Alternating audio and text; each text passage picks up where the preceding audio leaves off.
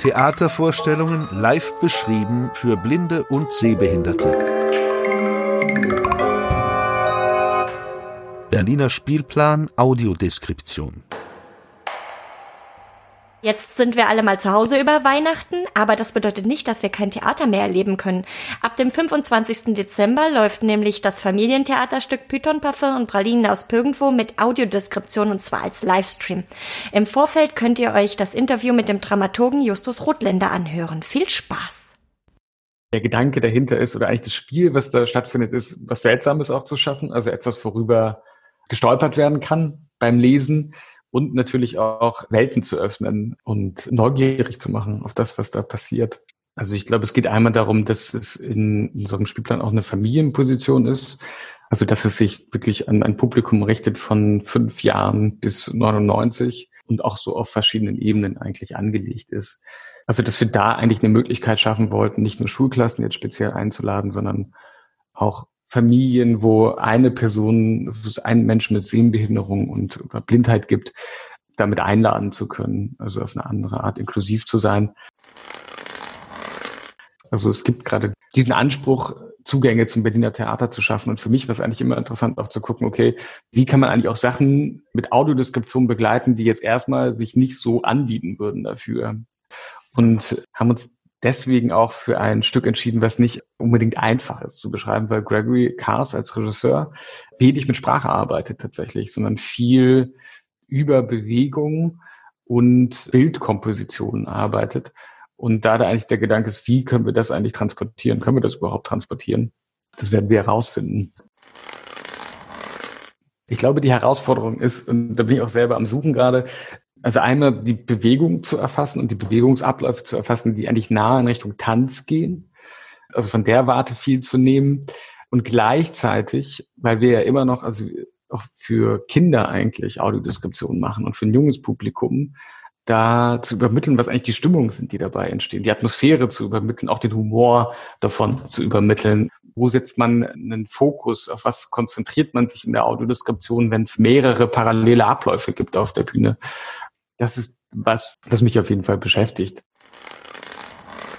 Ich glaube, die Qualität, die in diesem Stück liegt, ist eigentlich fast wie eine Einladung, mit in eine andere Welt zu gehen, die mit einer ganz großen Bühnenfantasie ausgestattet ist oder arbeiten wird. Also etwas, was auf vielen Ebenen Geheimnisse birgt, seltsam ist und gleichzeitig über also ein gemeinsames Erleben, ein gemeinsames Lachen und Traurigsein Verbindung schafft. Also das ist, glaube ich, eine Qualität dieser Arbeit auf jeden Fall, dass es wirklich etwas ist, was viele Menschen auf vielen verschiedenen Ebenen einlädt, diese Geheimnisse, die da entstehen, zu lösen auf der Bühne. Also es gibt sozusagen immer eine Einladung, einen Moment, ein Bild, eine Sequenz wahrzunehmen, zu erleben und auch für sich selber die eigenen Verbindungen zu schaffen. Und das ist sicherlich auch eine Herausforderung an Audiodeskription, die ich aber ganz spannend finde, weil es auch etwas ist, womit Theater viel arbeitet, auch Film arbeitet viel damit. Also es funktioniert viel über, über Leerstellen, die, wo nichts auserklärt ist, aber gleichzeitig hochinteressant ist, weil es wir von ganz merkwürdigen Figuren und Persönlichkeiten sprechen, die als äh, Menschen auf der Durchreise in diesem Hotel landen werden und da aufeinandertreffen, ohne sich zu kennen und jede Figur, jeder Mensch seine eigene Welt in dieses Hotel hineinträgt äh, und diese Welten aufeinandertreffen. Das hat einen ganz großen Zauber.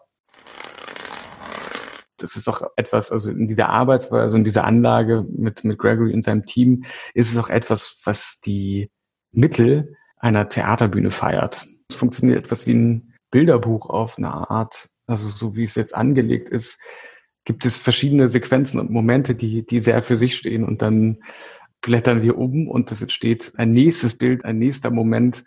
Und dabei geht es auch immer um, wie soll ich sagen, es geht um etwas, etwas Freches, Kindliches, es geht um etwas sehr Spielerisches in diesen Bildern und gleichzeitig haben sie auch immer eine Ebene, die über sich hinausdeuten können oder es zumindest anbieten, über das, was eigentlich in unserer Gesellschaft passiert. Es gibt so etwas wie, als könnten wir mit sozusagen mit Blick für das Publikum, für das wir eigentlich arbeiten, das sind nämlich dann am Ende fünfjährige Menschen, eigentlich einen Blick auf etwas werfen, was unserer Gesellschaft zutiefst eingeschrieben ist als Dynamik. Es gibt auch die Möglichkeit, Theater so zu begleiten, dass es einen Zugang schafft für Menschen mit Blindheit und Sehbehinderung, egal wie alt sie sind und egal wie groß jetzt dieses Publikum ist. Also ich glaube, dass es nicht darum geht, jetzt irgendwie Zahlen in die Höhe zu treiben, sondern das ernst zu nehmen, dass es darum geht, Zugänge zu schaffen und ein Bewusstsein dafür zu entwickeln. Das sind Sachen, die, wo ich merke, da gibt es noch ganz viel zu tun. Also bei uns am Haus und auch wahrscheinlich an anderen Theatern, ab es gut damit anzufangen.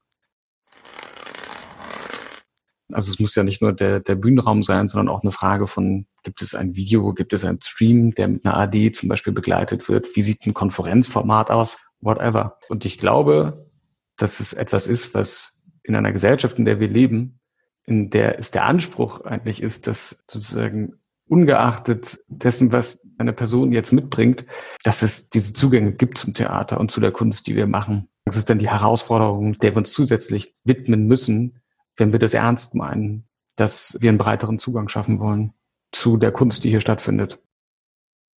Wir wünschen euch ein ganz frohes Weihnachtsfest, einen guten Rutsch und hoffentlich sehen wir uns bald wieder im nächsten Jahr in eurem Theater. Bis dahin bleibt gesund.